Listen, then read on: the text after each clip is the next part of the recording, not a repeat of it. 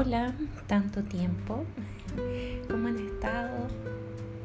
Em, bueno, ha pasado mucho, mucho tiempo desde mi último eh, podcast, el cual estaba principalmente enfocado en motivarlos para una meditación. Entonces los dos últimos se trataban de eso. Em, y bueno, actualmente estoy en India muchas, muchas cosas han pasado eh, en este tiempo de coronavirus. Me ha tocado vivirlo acá junto a mi marido, que es eh, justamente de acá. Entonces, nada, simplemente eh, quiero agradecerle por toda la cantidad de personas que ha visitado este espacio que mm, empezó el año 2018 a raíz de mi viaje. Eh, y bueno, de verdad estoy muy impresionada porque entré a revisar y hay más de 700 escuchas en, en el último podcast que es una meditación para empezar el día, así es que nada, estoy emocionadísima y también motivada con retomar este espacio y poder compartir con ustedes algunas reflexiones. Em, me he estado adentrando tanto, hay un punto de unión entre la ayurveda, los canales de conexión, eh, nuestras capas internas, nuestras capas externas y también eh, gracias a una muy, muy, muy querida amiga eh, Gaby, me, llegó una, maravillosa información de una canalizadora chilena que se llama Cote Huneman. Y gracias a ella he reflexionado muchísimo con respecto a cuáles son los canales de comunicación con los que nos estamos conectando. ¿Se fijan? Eh, por una parte, escucho y veo escucho y veo algunas noticias. Hace un tiempo que he tratado como de filtrar bastante, bastante lo que, lo que puedo ver, así es que por el solo hecho de que siento que contaminan también mi mente. La cuota de realidad siempre es necesaria, tener la tierra, anclarnos, eh, estar conectados con la realidad es necesario, pero seguir viviendo nuestro proceso también lo es.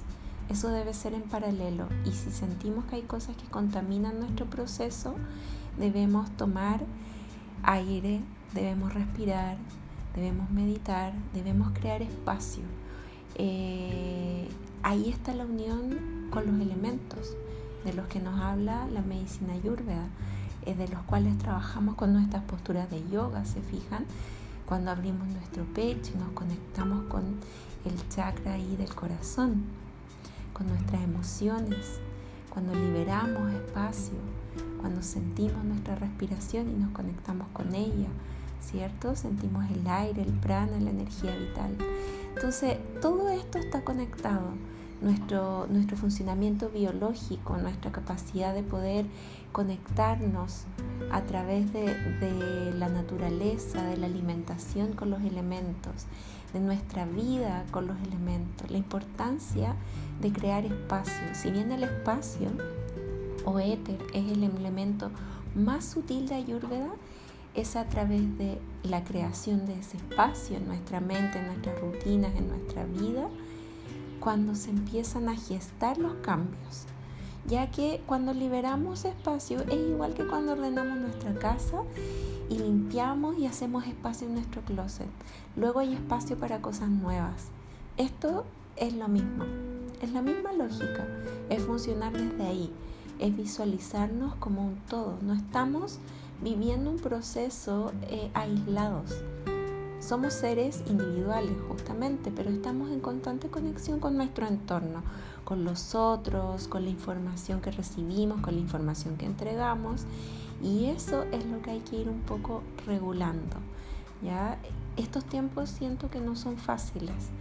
No estamos para juzgar a otros ni para ser juzgados, ya que cada uno está viviendo un proceso personal importante en lo que implica una cuarentena, en lo que implica a lo mejor haber tenido algunos síntomas de ciertas enfermedades, pues las enfermedades han existido siempre, tal como existe el concepto de salud y también cómo vivimos nuestra salud. Nuestra salud debe ser un trabajo permanente y los canales de conexión que tengamos hacia nuestro interior y hacia nuestro exterior deben ser canales limpios, de comunicación pura, de comunicación profunda.